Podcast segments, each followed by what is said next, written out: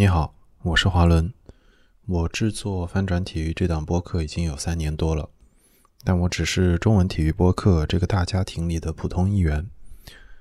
有时候我也会对我的同行们感到好奇：这些做体育播客的人，他们是谁？他们为什么选择这种媒体形式？矫情一点说，体育博主们的悲欢是否相通呢？为了解答这些问题。也可能是为了弄清楚我自己最初为什么要出发，我决定和体育播客们聊一聊。欢迎收听中文体育播客群像系列。今天这一期新的体育播客群像，跟我一起录的是橘猫。那橘猫在我这节目上已经出现了，我不知道一只手数不数得过来。反正我觉得我们俩串台已经串了很多次了。橘猫节目一直是这么多节目里面，就是中文的体育的节目里面比较特殊的一个，因为它是很明确的带着一个自己的专业的背景来，但这个专业背景并不是纯粹体育这个背景，所以它本身就是一个很有意思的组合。那这个节目，我相信它对于很多人来说，也是因为财经的这个角度，大家才会注意到它。橘猫还是自己先跟大家打个招呼吧。哎，大家好，我是橘猫看球的橘猫。橘猫，你要不稍微介绍一下你的博客？我这个播客其实是最早号称是做足球商业财经方面的东西，号称 逐渐的开始向这种文化方面的在转型吧。因为也是自己在研究的过程中发现，足球探究到最后你是很难跟文化方面的东西做脱钩的，所以后面也把自己的 slogan 改成就是呃研究这个足球财经和文化。我记得我们俩之前不是录过，至少一年前录过。二零年的时候，觉得中文的体育播客的情况。那我今天来找你录，就纯粹是聊你自己的播客嘛。嗯，那当时你应该已经有提到过一点，就你当时为什么做播客。但是我觉得我们今天聊的话，我觉得我是想把它做成对于一个播客主的专访，这样。所以就是对于你这个人他的挖掘，可以往前拉的更早一点。那你是做足球类的节目的，你这个橘猫看球基本聊的都是足球嘛？那你跟大家稍微介绍一下你跟足球之间的渊源吧。你喜欢哪支队？你踢球，然后你自己跟足球工作相关的关系，你大概稍微梳理一下。嗯，其实最开始我跟足球的关系和大家喜欢看球的球迷是没什么区别的，就从小喜欢踢球，喜欢看球。然后可能如果唯一有区别的话，可能我属于比较早的年龄上比较早开始喜欢足球的那一类吧。我估计可能呃十来岁的时候就非常专注的在足球上面了。但是呢，在我开始写差不多一八年写相关的文章之前，那我觉得我自己其实跟呃大家还是没什么区别的，顶多就是可能平时花在刷足球资讯上面的时间多一点啊，可能平时玩游戏啊什么的，自认为可能对呃职业足球的了解稍微算是比较多的那一类的。但他自从开始写文章之后，我发现呃自己的视角可能有很多不一样的地方了，然后也感觉呃调查事情的深度可能会也会深一点。一八年，你说这个情况，你能举一个例子吗？就你当时自己能感受到这种变化的话，例子的话，就是比如说我会写一些关于像曼联啊、利物浦这种自负盈亏的球队的文章嘛。那你如果作为一个很单纯的球迷的角度，就会觉得我靠，美国人。对吧？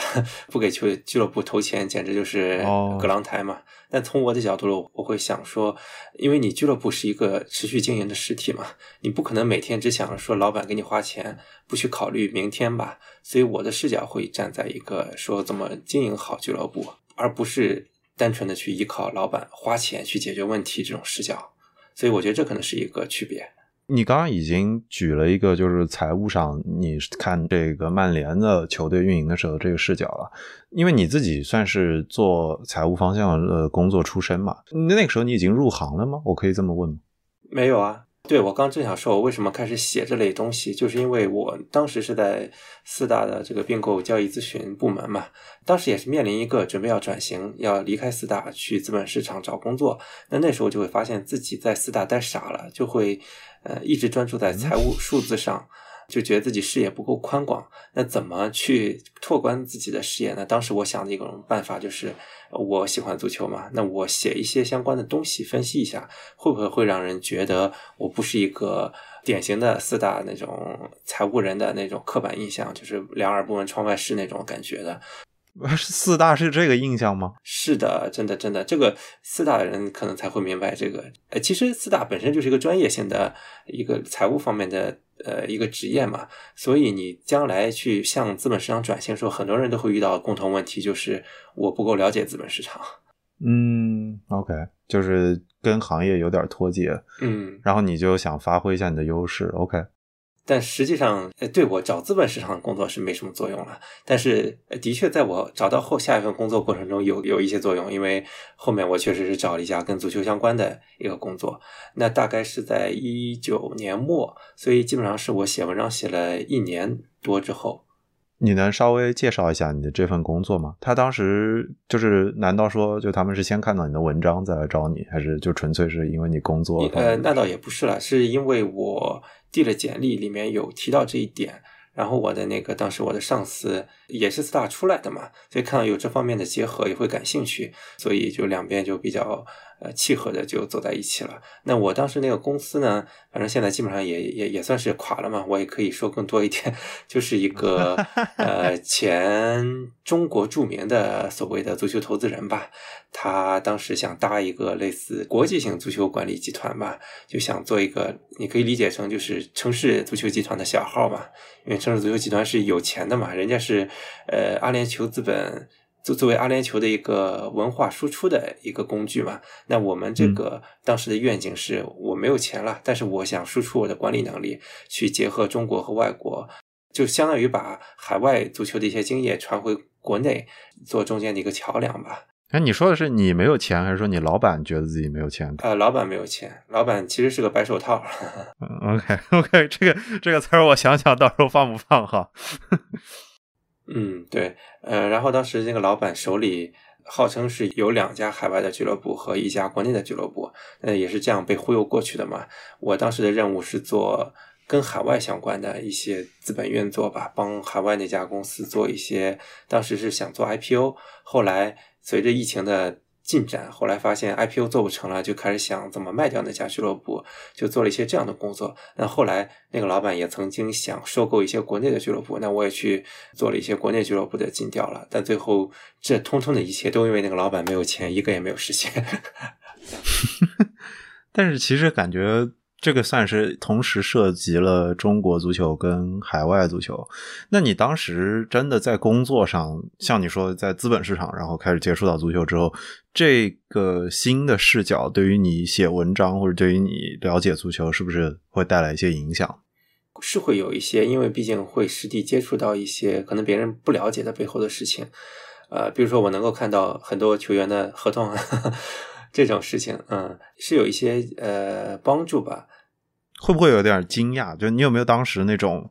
就是觉得，哎，我原先我作为就外行，可能就是想不到这一点，就是这种，你可以脱敏的去掉一些敏感信息。举个例子，一个 一个虚构的球员，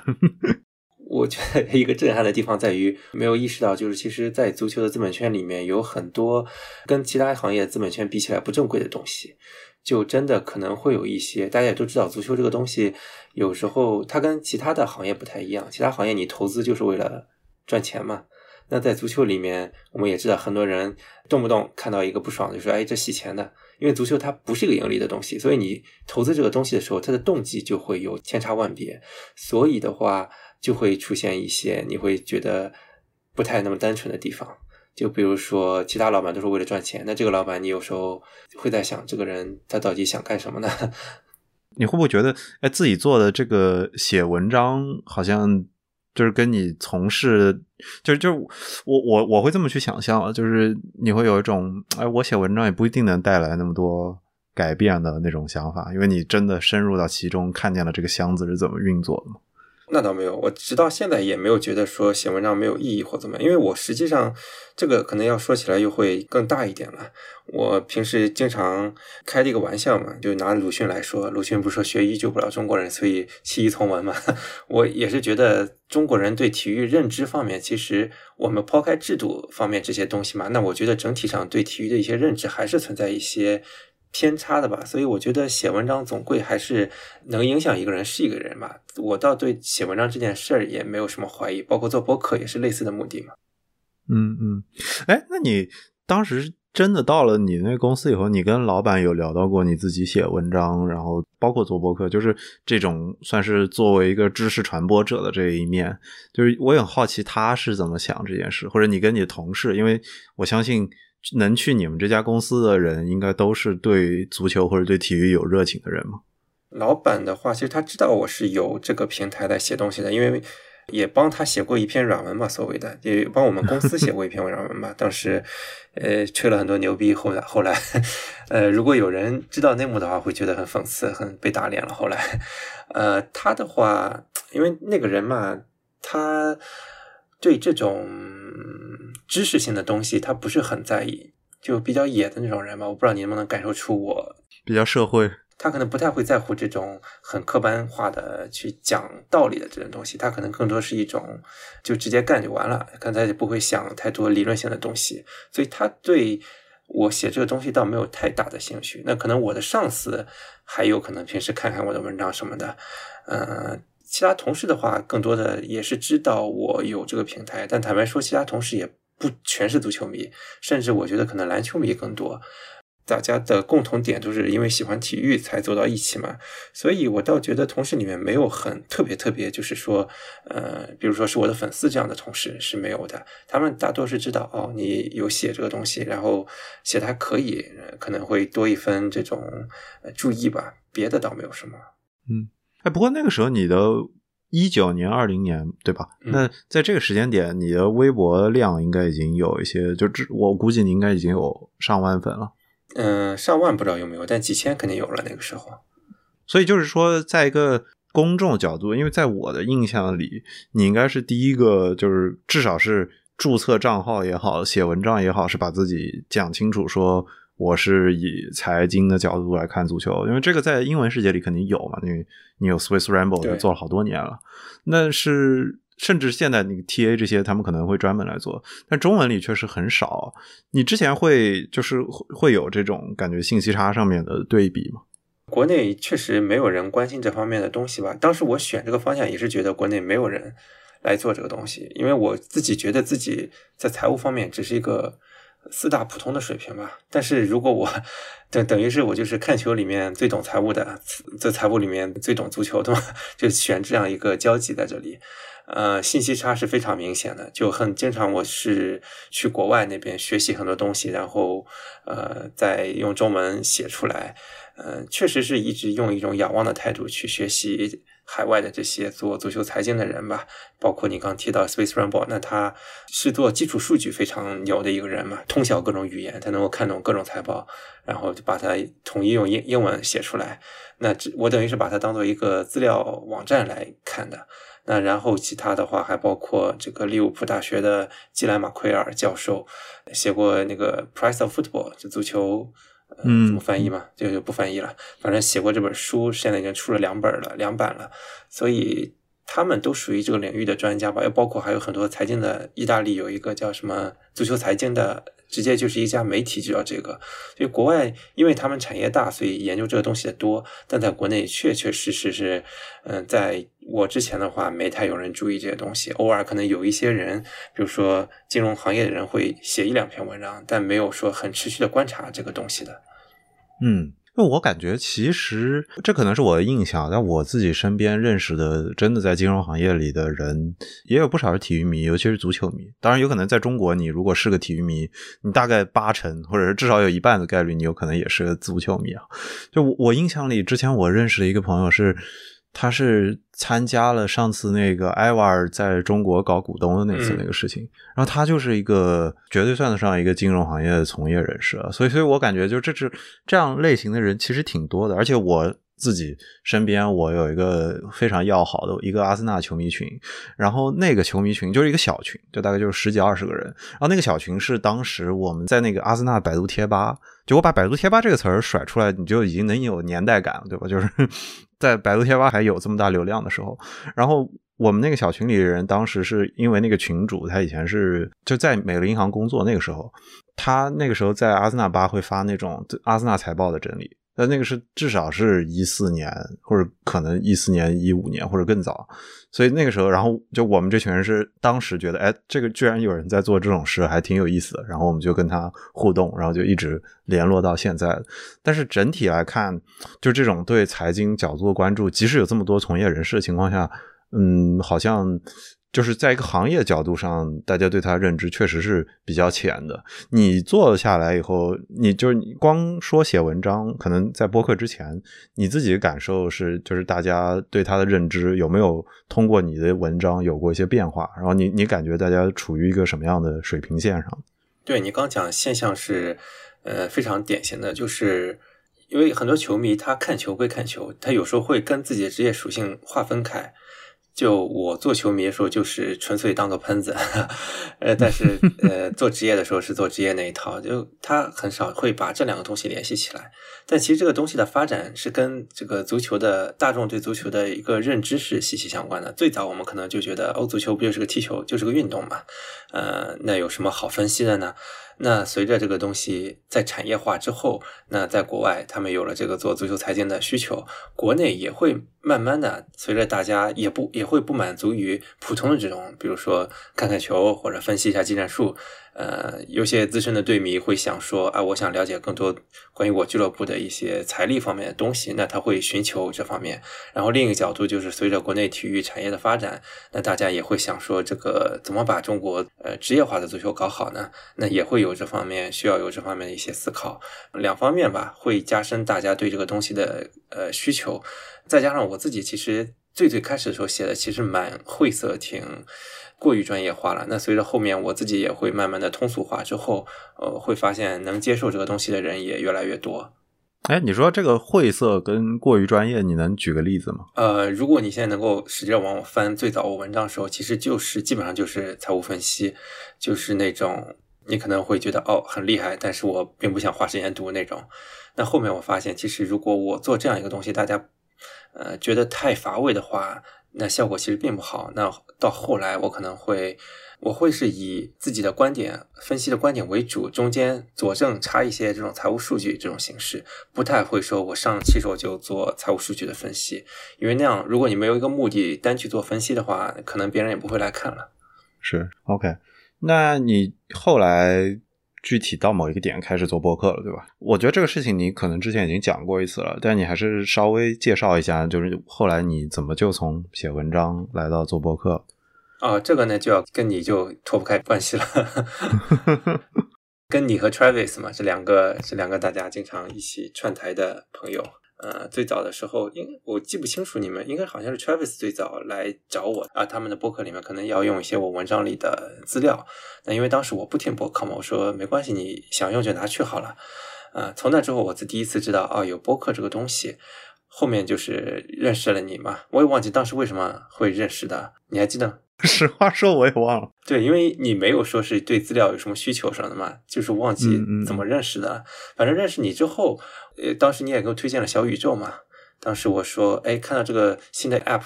感觉非常简洁嘛，我也想说用一下，所以我就关注了你嘛。呃，听了几期节目，我觉得我印象非常深的是巴斯克那期，应该我应该也当面跟你说过，就那期。呃，包括还有后面一期就是讲摩洛哥那个叫什么队来着？呃，不是墨西哥那个叫什么队？墨西哥，对对对，是蒂华纳那个队。对对对，这两期节目给我听完之后，我收获特别大嘛，因为就是我觉得原来一个人做单口也能做出很多这种信息量很大、给人很大启发的这种效果。那时候我会觉得，我也觉得，我也自己想试一下。其实那个点是二零年初四五月份吧。其实那个点还没到中文播客大爆发那个时候，只是小宇宙刚起步嘛，所以相当于我也算是虽然比你们晚一点，但也算是稍微早一点做这个东西的了。我还记得我第一期是讲的就是疫情，跟疫情相关的嘛。那时候因为要因为疫情要停在欧洲那边，呃，然后就慢慢的开始。做播客这方面的尝试，呃，其实一开始也是把文章跟现在倒有一种轮回的感觉，一开始也是等于把文章是那个音频化嘛，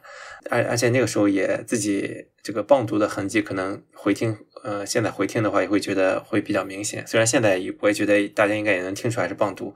但是总归还是能绘声绘色一点了，是这样一个开端吧。那你刚刚提到，你说你这里有一个轮回在，就你觉得你现在又绕回来了，那你中间是经历过主动的尝试吗？中间其实，嗯，有一段时间大家可以注意到有很多这种对谈式的节目，因为我也是发现有一些比较适合对谈，也能找到类似比较好的嘉宾，呃，所以我会做一些对谈类的节目。但是最近实在是没有时间去做对谈这种剪辑了，你知道这种对谈的剪，对吧？两三个人、三四个人这种剪辑工作量太大了。是是是，而且最近橘猫这个身份不一样了，他。挑起了家庭更深一层的重担的责任，所以时间可能没有那么多了。如果说播客是一个孩子的话，这个孩子就先放一放，这个这个没有那么没有那么重要。嗯，OK，我自己好奇的是，你觉得原先看你文章的人跟你后来听你播客的人中间他们有重合吗？就你觉得这个比重大概是什么样？比重很难估计，但是我最开始会以为两者重合度很高，后来我发现其实很多人。看文章的人不一定听播客，然后很多人也是通过播客来认识到我，可能会看一下文章，所以我觉得可能是这样一个关系，就是听播客的也许后面会来看我的文章，但看文章的人不一定会听播客这样子，因为看文章的人不一定有收听播客的习惯，但是收听播客的人总归大家看看文章这个习惯还是有的嘛。嗯，OK。你的文章，我觉得印象里你主要是发在微信跟微博上，对吧？现在微博没了呀。啊，是这个事情，你想讲吗？呃，这个讲也没什么，也没也也无伤大雅了，无所谓了，也可以当做一个趋势来讲。OK，那我觉得你稍微讲一下吧。对，因为当时我微博也是就是很搞笑的吧，就自己说了一段话，被系统。误判成了这种攻击某叉叉的这种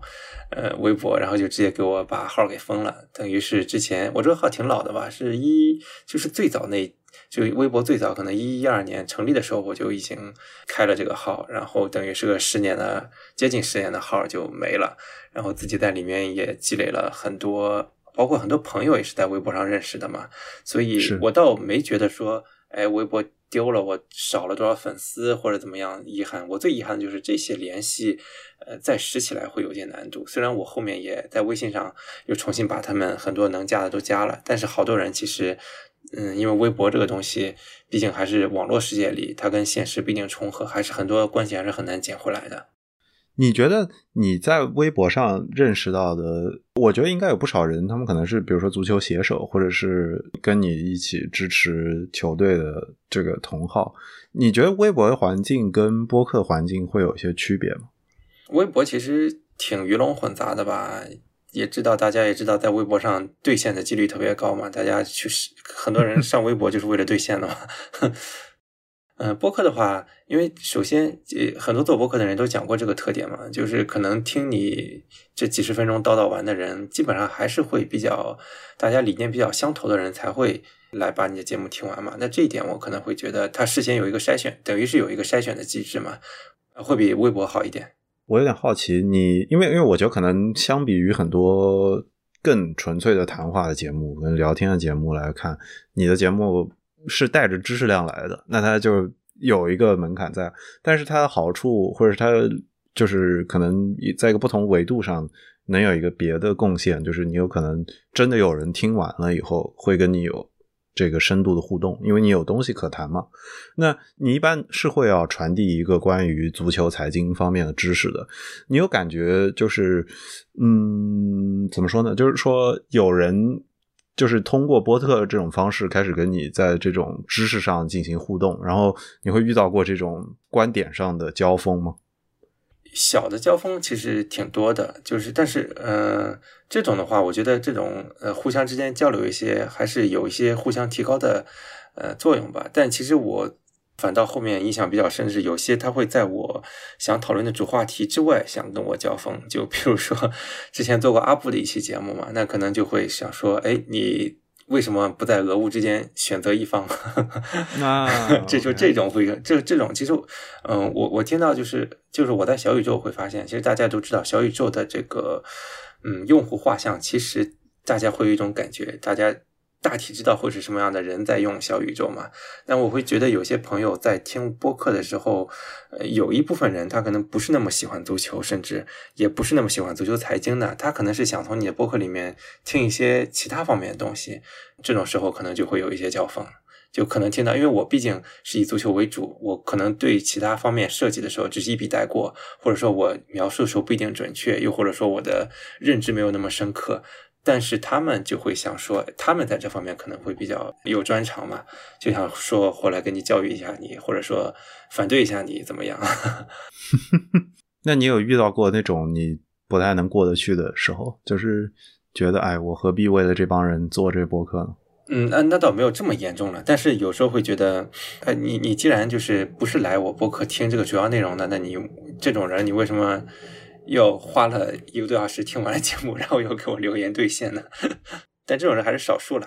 嗯嗯，我自己另一个好奇是，因为你自己的观点一直是相对就是稳固的，就是你比如说你认为要想办法让中国的足球职业化变得更好。然后播客又是一个，就是以你个人的形象和个以你个人的声音传递出去的这么一种媒介的形式，你会不会遇到？因为我觉得我在做节目时候有遇到过一些人，他们觉得国内的职业体育不是，就会回到这个职业跟。这个怎么说呢？举国体制也好，还是国家养着这个体制之间辩论。尤其这两年中超可能发展的越来越不顺利了，这个观点我觉得可能越来越会回来一些。你自己是怎么看待这种情况的？就是你会不会有那种做着做着做回去了的感觉？那倒没有，因为我发现我的这些听友，包括听友群的这些朋友，倒是对职业化这个方向的。嗯，大家的分歧不大，但更多可能是对具体怎么执行，为什么走到今天这一步会有一些讨论，会有一些分歧吧。但是我觉得对职业化和举国体制之间这个选择，偶尔会有几个会觉得，哎，还不如举国体制呢。但是大部分大家也都意识到了，你想回举国体制，其实是也回不去了。那你只能说看能不能把职业化做得更好。这方面倒是觉得没什么。更多的可能是在一些具体的实习路径，比如说这个程序员到底他的功过如何，他到底是不是一个罪人，或者说你今天搞成这个样子，是因为足协不好吗？还是因为资本家不好呢？这些具体的话题，大家会在有一些分歧去讨论。是我有一个问题，就是我觉得你你的这个观点是非常有趣的，就是因为你是算是你比如说财务背景的专业的出身，你很熟悉，就是说整个资本的这一套。就是，尤其是进入到足球中的这套运作的框架，然后你也是支持职业化的，但是同时你本人又不是特别喜欢，我不知道该怎么说，就是过于资本化的运作。你可以说自由市场，过于自由市场。就我觉得，你比如说，你会支持财政公平法案，你你多次重复的想支持，就是欧足联的这个财政公平法案，但是。一旦它过于自由市场以后，你好像又不是特别支持。你觉得这中间，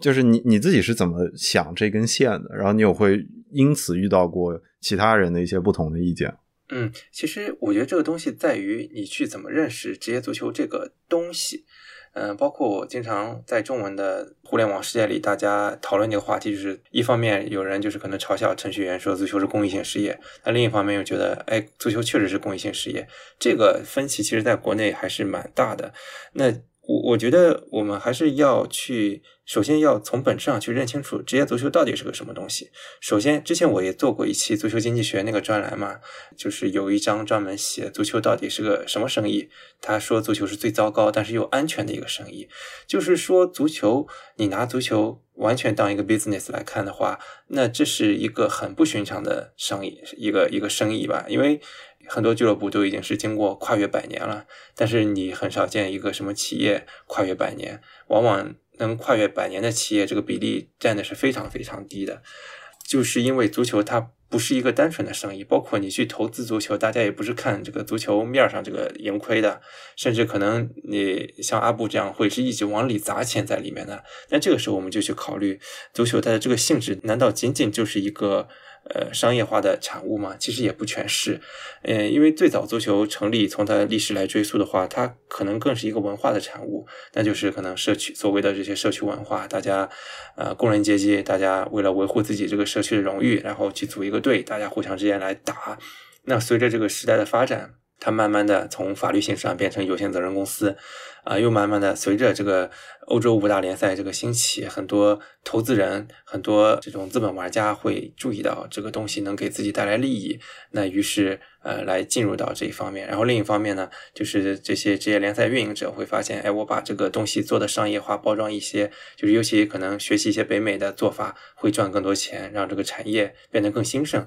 那慢慢的会带有越来越多商业化属性。那但是我觉得它的本质还是说以这个可能公益的一个性质的本质在这里，但是商业由商业来发扬光大嘛。呃，包括足球经济学里面对足球的一个这个生意的概括是。这么说的，他说是心系公众，呃，但是具有自我清偿能力的社会组织，比起这种什么某某某什么大型的商业公司，它可能更像大英博物馆这样子。但是我觉得它可能也是十年前的一个结论吧。让我现在再改进一下的话，那可能是一个商业化做得非常好的大英博物馆。所以我会在说，我我确实是怎么说呢？确实是支持一定要职业化的，但是我会比较反对，就是过分的，就是由其他行业的资本，就是资本来操控这个行业，因为他们会出于自己的利益去。对足球进行一些操控，这个利益可能对足球发展本身不一定是有益的，所以这个点有时候你想找到一个平衡是挺难的。要么你不注意的话，就会偏向彻底偏向了一方，可能就一方面就觉得，哎，足球那个公益性事业，那你就亏钱玩去吧。那另一波又是，哎，足球就是老板的自己的玩物，那他为了自己的企业宣传目的，想怎么搞就怎么搞。我想砸几个亿、几十亿把这个球员养肥，那我就玩就是了。就这两个点，你可能很难找到一个平衡的地方。你刚刚最后有提到说商业化大英博物馆这个比喻，我觉得还挺有意思的，因为这个应该来自于《足球经济学》那本书里面，Simon Cooper 他们的原话，对吧？他们应该是先把它跟这个公益机构做比较，然后你觉得这个是已经是一个十年前的版本了。嗯，然后因为这些年来，尤其是像这两年，比如说纽卡的。情况的出现，阿布的情况出现，我觉得对于足球的这个金元的这个操作逻辑来说，又多了很多新的变量，包括 CVC 跟西甲的这些球队之间的关系。从财经的角度看足球的东西，这个角度，就你现在觉得它的切口是不是一个？觉得是你找对了一个非常重要的切口。你觉得他现在这么一个用财经角度去看足球，它的好处在哪里？就或者局限又在哪里？嗯，好处其实就像你刚说的嘛，现在目前这个尤其是顶级足球对商业和这个资本的这些。他们联系越来越紧密了，那可能你从这个切切片进入的话，会了解到很多普通朋友看不到的东西。就就比如说最新米兰这个被红鸟收购嘛，那可能一般的朋友他可能不太了解资本运作，就看得云里雾里的。那可能对我来说，呃，我稍微看一下各路的消息面，就能大体的把这个交易的本质分析清楚嘛。包括呃这个交易的走势什么，最早也会有一些判断。那这可能是优势所在，但是它的劣势所在就是，我觉得很多朋友，包括我的一些呃同好吧，他们有可能会陷入的误区，就是唯这种财经或者唯资本论吧。那后来我自己也说，我自己其实又把自己的这个切口又加了一个维度，那就是从文化的角度，呃，我没有只说从钱的来角度来看足球。那后面我随着我自己认知的深入，我多了很多，就是从足球本质的发展啊。这这些东西来改进自己一些观点嘛，让它做一个平衡。包括我非常喜欢写这种低级别联赛的，什么英甲、英乙、英冠的这些，因为这些东西有时候会让我看到一些，嗯，足球里面比较美好的本质的东西。比如说很多比较喜欢自由市场的朋友，他会说：“哎，你看英超，你看这个，呃，这些顶级的联赛，呃，它的资本是怎么操纵、呼风唤雨的？”但是我会想说。你的这个对比对标对象不应该是英超，可能应该是英乙，有可能甚至是英格兰非职业联赛。那他们又不完全是这套逻辑了。那你自己做下来的这么多播客节目里面，你觉得哪一集是一方面是你觉得他表达比较好，另一方面是你觉得他也讲出来了你心中想说的关于足球财经的这些想法？嗯，我觉得我刚提那个足球经济学那个系列的那那个就是足球最糟糕的生意那一期，我还是挺满意的。虽然这一期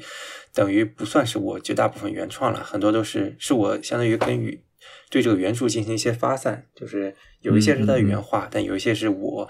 把他当时那些论证现代化了，就是用现在的例子来进行论证。哇，这才十年前吧？对，但其实变化很大了。你像那个时候，曼联还是霸主呢。哈 这个这个这个怎么是 暗搓搓的？这个我补充一下，橘猫是个利物浦球迷，所以这个话 可能意有所指。那期因为从受众的角度，大家也会就是反馈比较好嘛，会觉得真是有种醍醐灌顶的感觉。因为我自己读的时候也会觉得，当时看完这章的时候，感觉就是啊，原来。这个概括会把我自己一直以来的一些矛盾点一下子给梳理清楚了。那很多朋友听完之后也是类似的感觉。那但是很遗憾，这期节目被喜马拉雅给下架了，因为说我音乐刚刚最近说我音乐侵权，所以大家如果想听的话，可能只能去公众号里面搜了。嗯，OK，准备重新做一个版本再传上去吗？可能不会了，可能正好借机让大家往公众号上引引流吧。OK。我我自己感觉就是你的节目，因为这知识量很大，然后你会直接，比如说直接做足球经济学这种书。那私底下我不知道绝大多数，甚至你的听众还有没有印象这件事儿？我们俩私下聊过嘛，就是你以前组过那个体育书籍的这个计划，嗯，然后这个计划但后来没什么动静了。对，你要不稍微介绍一下你的这个想法？当时其实是橘猫看球那个群还是比较小的，大概也就几十个人吧。当时我我其实就是最早那批受众还是蛮学术气息的，就是最早那些，因为我可以可以想嘛，最早注意到这个话题的朋友，可能也是非常的，就是对两方面真的是特别感兴趣的，所以那个时候大家会有一个比较学术的氛围在那里，就尤其有一个朋友，他最早让我给他。推荐足球方方面的书籍，我给他推荐了很多本，他每一本都看了。这真的是一个足球方面书籍的大神。他把自己书架晒出来，大家都会说：“哎呀，这本我看过，呃，这本这本我也看，这本我看过。”这种感觉。那当时就说：“哎，那个为了更好的这个渲染这个学术气氛，那么我们就搞一个什么类似这种图书的传阅一类东西，就搞了一个什么表共享表格什么的，大家觉得可以分享出来的书就放进来。那后来。大家知道说，毕竟阅读这个东西还是挺需要自律，或者说，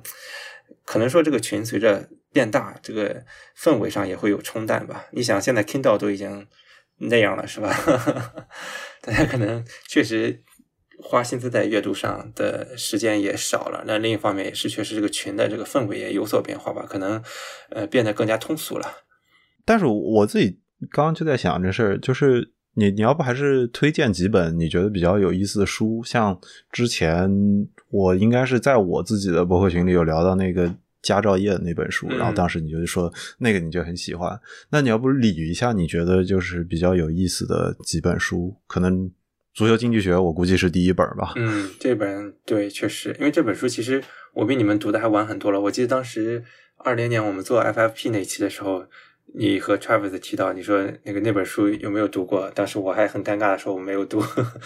嗯嗯，这本肯定是一本。嗯，然后我会还有一本我很喜欢的书叫《日本足球史》，这是一个中国人写的，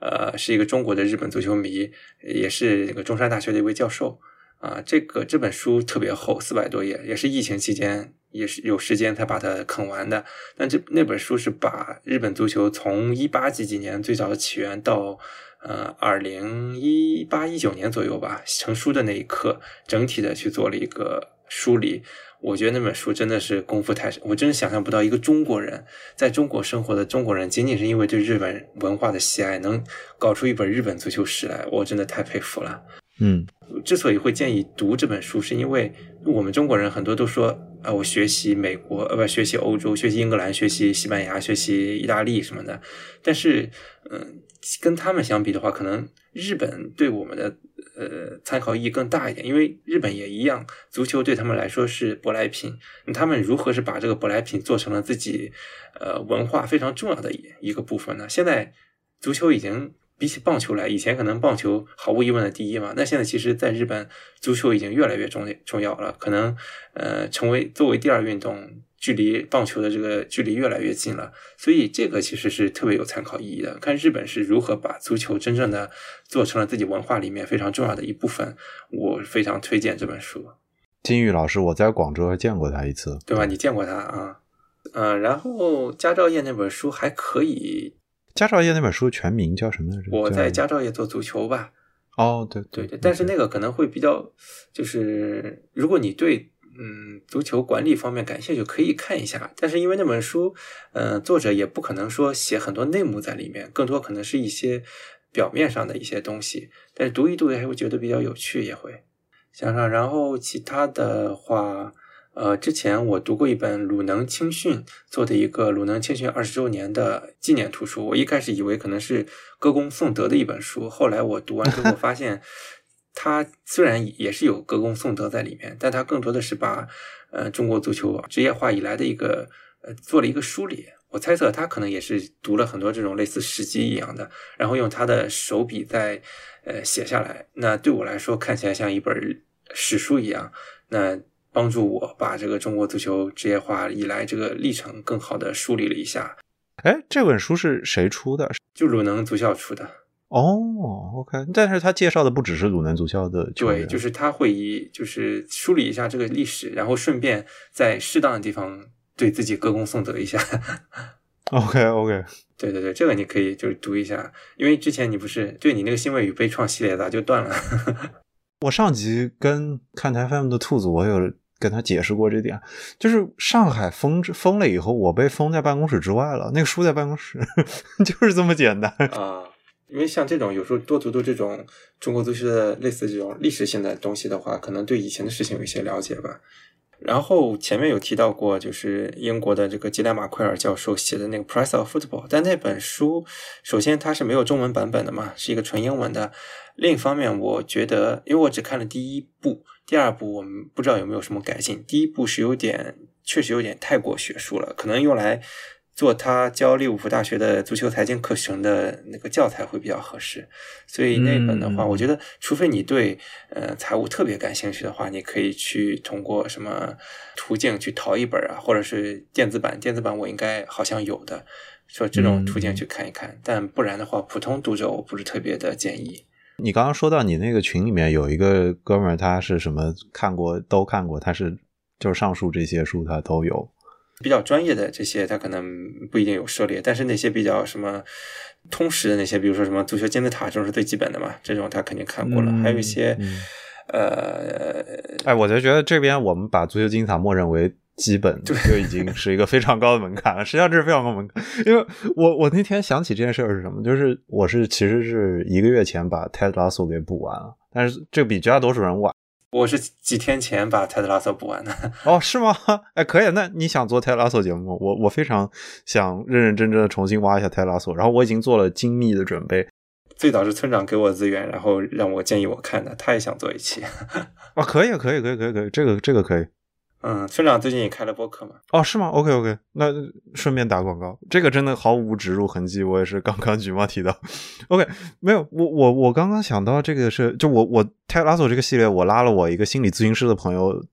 让他去看第二季，因为第二季非常的心理，整个这个剧都很心理，整体就是一个治愈的一部剧嘛，就是。是是是，然后我在 B 站上横扫了一圈各个泰拉索的解析之后，我觉得我找了一个关注度不是很高，但是我觉得他做的很好的讲解的人，跟他约了，我要跟他录一期，就是他去挖了这个剧后面的文化细节什么的。但是我刚提到泰拉索，是因为他在开始的第一集的第一幕，哎，不是第一幕了，应该是第二幕，是泰拉索从美国登上飞机飞英国，然后在路上。有个小伙跟他打招呼，然后说：“哈，你你一个橄榄球教练不可能带好足球的。”然后他们打完招呼之后，泰拉索坐下来，然后转过头跟他的助理教练打招呼。助理教练在看《倒转金字塔》这本书，就是讲足球战术的这个变化的。我在那个点的时候，我才意识到，哎，不对不对不对不对，这个是被拿来当做就是不能算入门书了，就是，但是它比起绝对绝大多数人来说，它是有一点点门槛在的，就是我们不能把它默认成那么浅的一本书。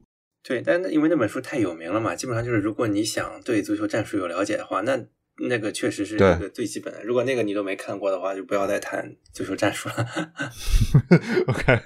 这个机枪扫射感觉是。那除此以外呢？你还有别的你想到的？你觉得比较？我倒有部剧我推荐，就是那个《The English Game》嘛，就是二零年出的那个那个英国足球嘛。那个剧其实把职业足球的起源、最早那些文化其实写的蛮好的，包括我之前也写过文章去解析中间的一些有意思的点。我觉得那部剧，嗯，可能啊，它从可观性上没有像泰德拉索这么这么容易看，因为泰德拉索就是个喜剧嘛，就是老少皆宜，你喜不喜欢足球都可以看的。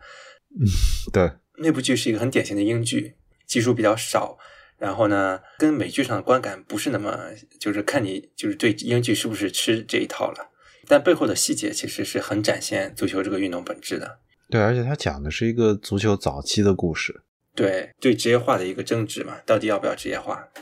这个系列，反正我是很后来才知道你搞了那个体育书籍的那个事情的，就是，但我我可能之前知道，但我没有印象。但这个事情我也其实很好，很想做来着，因为我在豆瓣上也有在整理一个关于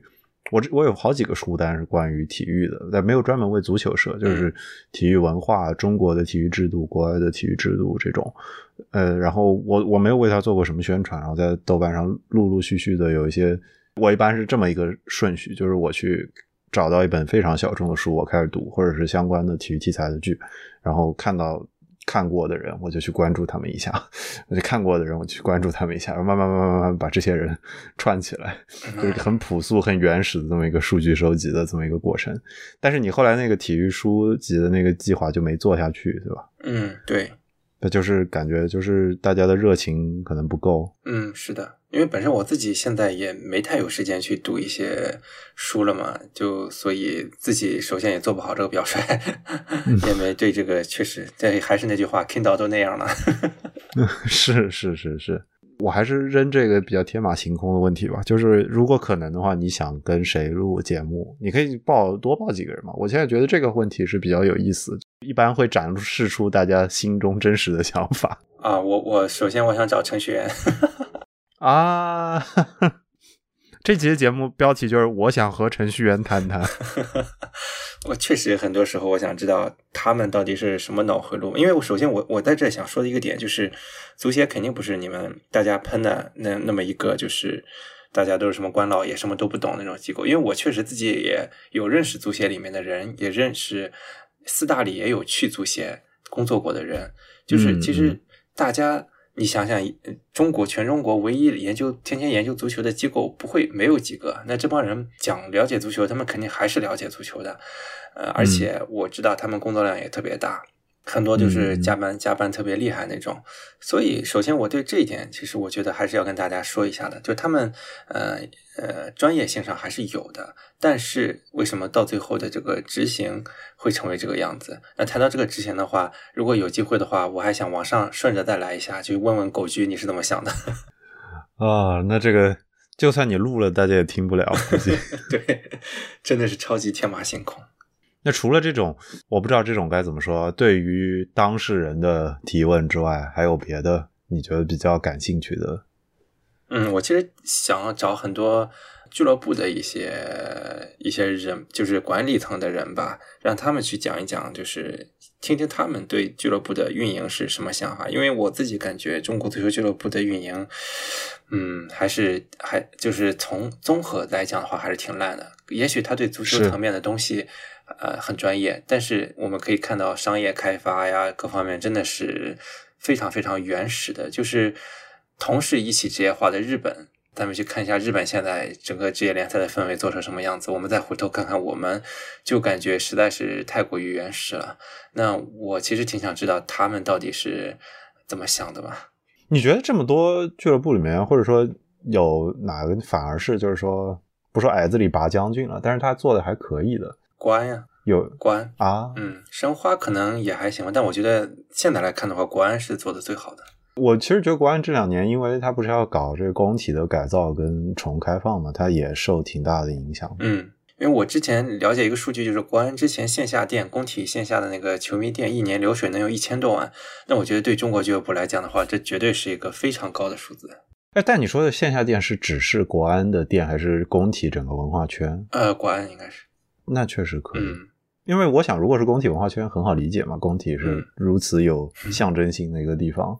之前还跟朋友聊过，就觉得工体是非常有代表性的，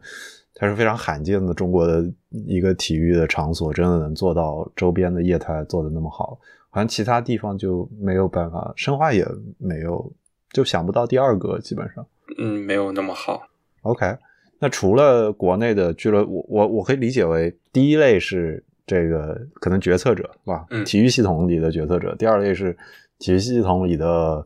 或者是职业联赛里的运营者吧，嗯可以这么说。嗯那还有别的相关的专业人士吗？嗯啊，不一定专业人士，就是想采访的人。其实刚刚提到了那个决策者，然后是管理者，再往下的话，我其实想听一些亲历者的感受吧，尤其是这一代踢球的人，他们嗯正好面临这么一个等于是好日子没赶上的一个时间，那他们对于足球到底是怎么看待的？你觉得这一代球员是好日子没赶上吗？就是我之前找过一个球员是，我不能说太多，这样容易指向，就是指向性，就是会让人猜到，就是那个球员哦，所以你录了没，但没放是吗？没踩成，就是他非常抗拒，他非常抗拒，就是一个九九年的球员，他现在的话是在低级别效力了，呃，也是找工作也挺也不容易吧，然后有时候会找我借钱，甚至，呃其实我当时也是想采访你们不会是因为借钱的原因认识的吧？呃，不是，是我认识之后向我借钱，但是我确实因为借钱想采访他的，就是嗯我就很想知道他对足球是怎么想的。我好不容易就是淘汰那么多人成为了职业球员，结果我要借钱去度日，嗯、我觉得还是挺具有代表性的，因为大家对足球运动员的想象还是乡村美女嘛，但其实那可能只是说国脚啊级别，或者是那一代经历了中超的能打上主力的那帮人，他享受过这个红利。那对于其他球员来讲，尤其是现在最近出道的这些，马上我们又经历一个寒冬，那他们的薪水又会是特别、啊特别的微薄的。那他们到底是怎么对职业足球、对自己选这条路是怎么看的？其实我其实挺想知道的。嗯，哦，难怪你会说这是错过或者没赶上好的，对，因为我之前其实大概是这是几个月前的事情了。我当时非常想做一集关于陈源的事情，虽然我不是鲁能的球迷，嗯我甚至在之前不是很熟悉他，嗯。但是当时我我想做一个重要的契机是那个时候正好就是曼联拉什福德的事情是放在一起的，嗯，我觉得这两个事情有一定的相似之相似之处，但是呢，就是成员本身身上可能又带着就是中国系统里的各个样式的特质，就一个球员怎么成长起来，他会遇到哪些困难，然后他自己身上有可能会遇到什么不同的发展的路线，所以这个是我当时也想过，就跟球员像的这种类型的节目。坦白说不是很现实，因为中国的球员，就是我了解之后，他们管得特别紧，尤其是俱乐部对公关方面也是有要求，就是你能接受谁的采访什么的。然后球员自己戒备心特别强，就我想找那个球员，他一开始知道我的身份、我的来意之后，就一开始就说。我你你不要报道我任何事情，你要报道你就报道一些阳光正面的东西，千万不要报道球员这么惨这一类。中国足球已经这么惨了，你不要再报道这些东西了。就是这种非常戒备的心理，反而让我觉得有些心疼吧。就是明明混到这么惨，其实应该是可以博得大家同情的，但是对他们来讲，有点 PTSD 式的感觉了，会让我觉得有些心酸吧。OK，这个还挺有意思的，因为我最近其实我这个我可能还不能具体讲，但是我最近其实接触到了一个挺规格还可以的球员，然后、嗯。呃也不算球，我就说运动员吧，嗯。然后我然后他是愿意接触，然后但是他不是足球运动员，因为我一开始跟他接触的时候，我也讲了很多，就是说你如果有任何戒备，你可以告诉我，然后你有这任何担心什么的，我都可以协调。但其实他的反馈倒还好，但他不是足球运动员，嗯所以我刚刚听你这么一说，我就觉得是不是说，就是在中国，你作为足球运动员，你身上背负的东西已经很多了，才会他重到这个程度我。觉得可能是最近吧，就是跟国足成绩有关，又包括这些巩汉林之争啊，这些就是这一阵。我觉得从我角度来讲的话，确实球员最近也是少说话吧，因为你不论说的是对的还是错的，到最后的结果一定都是不好的。就感觉这个现象好像就是跟中国足球绑定很深，就是你其他的运动，我举个例子，你说排球，巩汉林也不见得说会有这样的人来说排球，对，但是足球就他已经被树立在这儿当做一个典型了，大家都可以跟他聊上两句，这个还挺，我觉得他是可以延伸出更多的东西来的。嗯。因为我遇到过不止一个做这行的人，我相信要么是足球无双，要么是看台 FM，当时他们也说，就是说像中超脱口秀那样的节目给了他们非常深刻的影响嘛，嗯，就是孙雷的那个节目。对，那包括孙雷自己现在都没节目出了。对对对对，我不知道孙雷现在具体，如果有人认识的话，可以欢迎给我普及一下，就孙雷现在在干什么？孙雷之前在喜马拉雅有开一档叫《对雷说》，有采过一些球员，但后来对这个我有印象。喜马拉雅那个合约结束之后，他最近就是我有认识他就身边的人说，他最近还是在准备一些做一些节目的，但是他可能。他会想做的是比较重资产的东西，可能拍纪录片什么的，但这种东西在这个环境下不是特别的讨喜，所以不知道他未来会不会有东西产出出来。但是孙雷这个人，反正还是蛮有情怀的吧，大家也都了解。对我，你知道我我当时我可以正好想到孙雷，这个时候我就讲一讲嘛，就。就是我们来说，你我我们都是做体育播客的。我觉得是我们这个形态，你在中国其实有一点点尴尬。嗯，你比如说我们想做的事情，因为你哪怕是对球员的采访，对从业者的采访，甚至是接触，因为我们有可能接触这些人，当然也有可能，但是他可能是朋友、听友的推荐之类的，就是不是因为你的工作原因或者你的这个节目原因，你能直接做到，因为你不是中国。定义下的资质下的媒体嘛，那尤其你也不是体育媒体，所以我们的这个处境就是你可能不能直接接触到这些人，但是在中国你能直接接触到这些人的从业者，维持就是中国的体育记者或者从业足球记者这些人，至少他们能产出好东西的这个黄金时代已经过去了。嗯，你回到可能二十年前或者是二十多年前，九十年代末跟两千年初的时候。足球之夜，比如说是非常有名的，因为我记得这本书，我倒是可以提推荐一下，就是马哎，之前央视那个负责的那个人，哎，是叫马国立吗？好像是是叫马国立，我一下名字想不起来。马老师好了，对 对，就是 CBA 的总裁，然后央五出来的，一手促成了央视五套的成立，非常非常有能量的圈内的一个人。就是他当时那本书是回忆他自己在央视打打拼的这么些年，然后。他有讲到《足球之夜》这个节目，然后他有讲到像，因为他等于是他见证着什么刘建宏啊、段轩啊这帮人招进来的，招到央视里来。当时我印象很深的是，他讲《足球之夜》其实是就是造成了一定程度上整个央视五套跟足协之间的一点矛盾的，就是他的批评太尖锐了。嗯，然后包括就是导致刘建宏，呃，有没有段轩我不确定，但是刘建宏应该是明显的一个例子，好像好像有黄健翔，好像有。张斌，就这几个人都是，就是他们参与了，就对于当时的足坛的，就是比较复杂的事情的报道。然后这个事儿导致，就是央五可能就不太好支持他们了。所以足球之夜后来这个调就慢慢慢的往下掉，往下掉，往下掉。你再到后来，他可能做不过天下足球，他做不过冠军欧洲，这是一个逐渐向下的这么一个趋势。但是它是很有象征性的，就是你可能同时代的。包括纸媒也在做，就是足球报，你可能呃体坛周报，当然体坛周报可能有自己的调性，那就是他们那个时候是就是专业的从业者，足球的专业的内容的从业者是可以拿出很好的东西的，但是你到现在。就甚至你比如说对外行，对于我我不也不算外行，你不不了解足球人来说，他可能很容易看到就是巩汉林的这个事儿啊，董路这个事儿，王涛的这个事儿，就这个中间有个明显的滑坡，这个滑坡 就是你真的把它拿出来讲呢，就会觉得很心酸，然后就会回头去想说，真的我们做播客的时候能不能做到一些。不一样的事情，你自己会有这种念想吗？因为你的节目是带着这个理想主义，明显带着这个理想主义存在的。嗯，你刚提到记者这个事儿，其实，呃，因为我最近也在听一个播客，叫“不懂”，还又打广告了，怎么？没事，随便打。叫“不懂球电台”嘛，是一个前足球记者陈萌做的一档节目。他认识很多足球记者，也包括，就刚刚我说那个讲孙雷近况的人，也是他了。嗯嗯。他因为做过足球记者，他会有一些。记者圈的资源，那他其实我跟他聊的时候就提到过一个问题，就是现在的记者，前面你提的天下足球的衰落也是有有有类似的原因，就是他们会顾及自己的消息源，所以他不是一个真正客观中立的报道，他为了就是可能要照顾这些消息源的呃面子啊，或者说为他们做一些好事儿，所以他做出来的东西往往就是我们现在看到这个结果了。但是这些人呢，如果未来离开行业的话，反倒能够说出一些真正的话。因为包括陈蒙自己也是离开，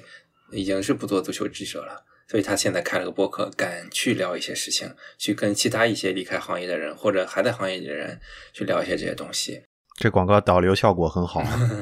所以所以就是真的就是记者这个职业也有自己的尴尬所在吧？可能现在这个环境就是不是特别的理想，再再加上纸媒的这个专业媒体的这个衰落吧，可能多方面造成了就是科班出身的这些人做出来的东西质量有限。对我刚刚在还在想，就是沿着这个足记者这个路线，这个这个这个往下讲啊，就是。我感觉，就比如说，我拿篮球举例子，篮球的圈子里的记者其实跟足球就有一点不一样。我不是说篮球它有多好，但是拿篮球顶级联赛 CBA 举例子，CBA 是有，而且不止一个，就是原先是记者口的人直接参与到俱乐部运营，甚至做到总经理，甚至做到更大，应应该没有更大，但是总经理是比较不止一个。应该，我不是说这一定是什么好事，但是对于就是记者的。从业的这个广度来说，这点还挺重要的。中国的足球记者再往下怎么去转，或者说去以更深入的方式去影响他所从事的这项运动，好像就没有什么明显的路线了。嗯，我感觉其实足球的这个管经经理圈还是足球职业足球圈挺封闭的，在中国，就你无论是当教练还是想去做经理人，呃，除非你可能是母公司直接空降派过去的。还挺难，就是能够进入这个圈子的。其实也不光足球记者，其实我倒有认识足球记者，现在做低级别俱乐部经理的，有倒是有，但是可能没有像你说的做到 CBA 那种那么成功的典型案例吧。嗯，对，所以反正对这个环境确实，我觉得内容的这个环境现在就是就是这样，就是有的时候甚至我自己在看英超的时候，我会有这种。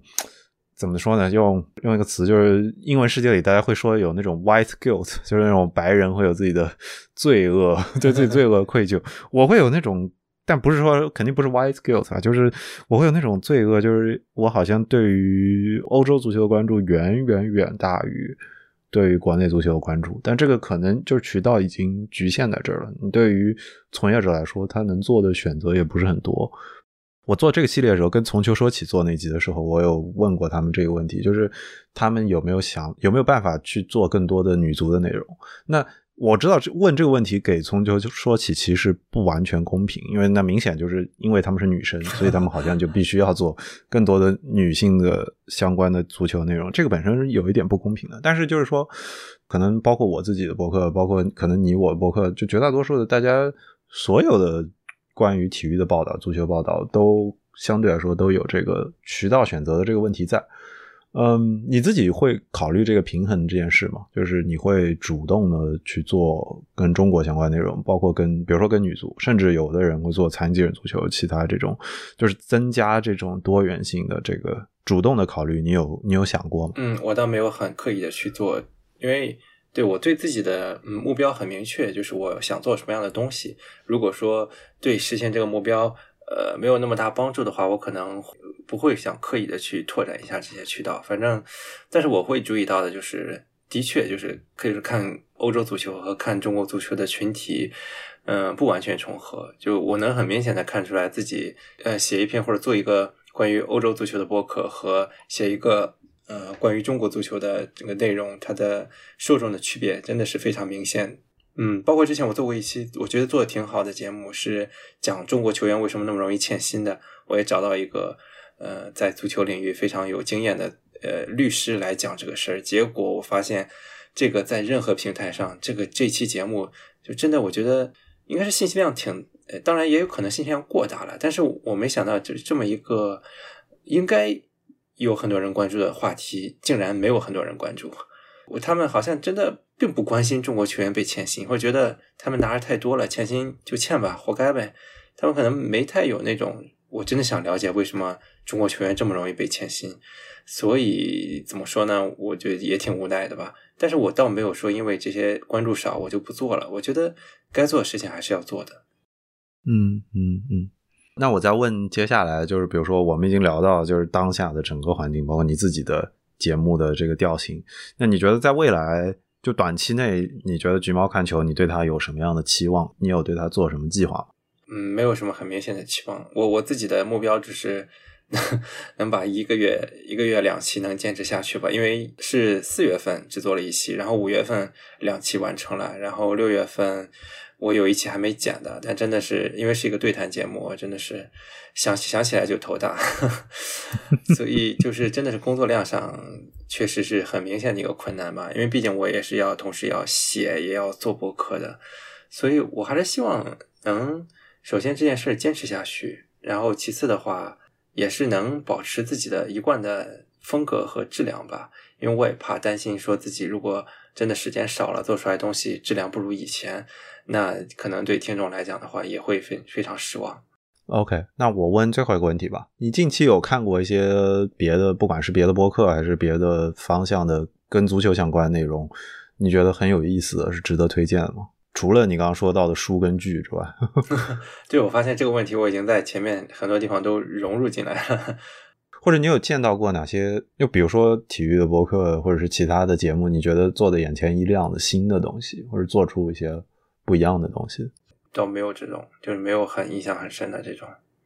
OK OK，但我想那个再安利一个事情吧，也给自己打个广告吧，就是因为自己做橘猫看球的时候，还是要。保持一下自己的这种专业性和中立性、客观性嘛。但有时候我会觉得这样很累。然后我自己，呃，也是出于宣传这个中国本土足球文化的一个目的吧，我自己开了一个就是山东泰山队的球迷博客。那在那个里面的话，我自己就是纯粹是一个捧哏。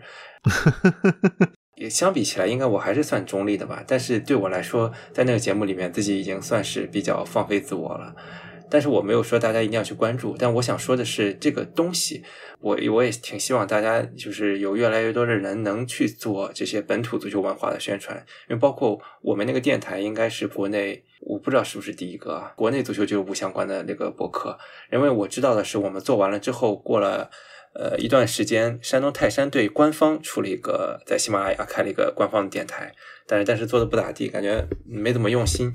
然后北京国安。也是去年稍晚一些时期，稍晚稍晚一些做了开了一个电台，但他们那个效果还不错，每期至少有几千的播放量。但他们会找一些什么乐队啊，他们请的就是嘉宾会比较好。国安的那个节目在小宇宙上能找到吗？嗯，我不知道，但是喜喜马拉雅是肯定有的，好像是叫工体西看台还是什么来着？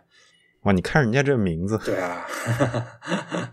所以，我我说我不是在打广告，但是我是真的希望就是有这种这种方向的东西多一点，因为我自己听呃欧洲的呃播客的时候，我会知道，就比如说像利物浦他自己就不止一档节目，啊，他会有一些就是像 The Athletic 的几个记者经常去的一档节目。然后也会有其他可能更草根的节目，就可能他一支球队有很多个博客，就不同的球迷群体去开的博客。那在中国的话，目前呃还是比较少的。其实也不仅限于球迷博客了，可能什么视频号啊或者什么的这些，我还是希望这些东西越来越多吧，因为。这些东西都是能够促进本土的足球文化的嘛？虽然这个东西从无论是足协呀，还是中超联赛，还是俱乐部，他自己自己这事儿都做的不够。但是呢，这个两方面，球迷自己就是能能做的也做一下吧。我还挺希望这种事情能多一点的。好，那我补一个最后的这个问题吧。如果你遇到人现在要做播客了，有可能是体育播客，有可能是足球播客，有可能。我不知道会不会是山东鲁能还是利物浦博客吧？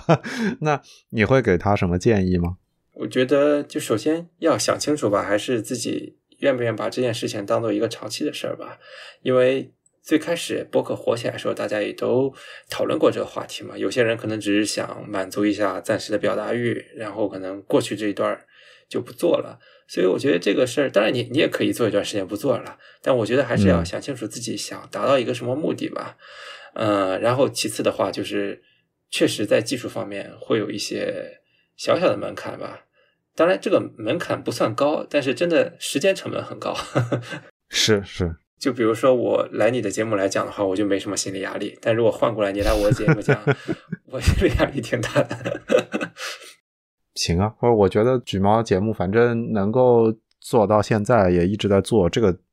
我这个系列最早开始找的几个节目，我觉得都有这个特质，就是大家其实都已经做了一段时间了，就不是纯粹的新节目开始。我可以这么做，但是我我甚至身边也有朋友，我觉得他们新开始做也很有意思。但是我觉得一开始还是要找一些就是已经坚持了一段时间的人来讲一讲自己做体育博客的想法。那这期也非常感谢橘猫。橘猫最近，反正大家已经吃了它很多案例了。这集 我来数一数啊，讲 F 一的这个村长的电台，然后 呃，山东鲁能电台、北京国安的电台、不懂球播客，OK，反正够我自己要去补一番的了。OK，那我觉得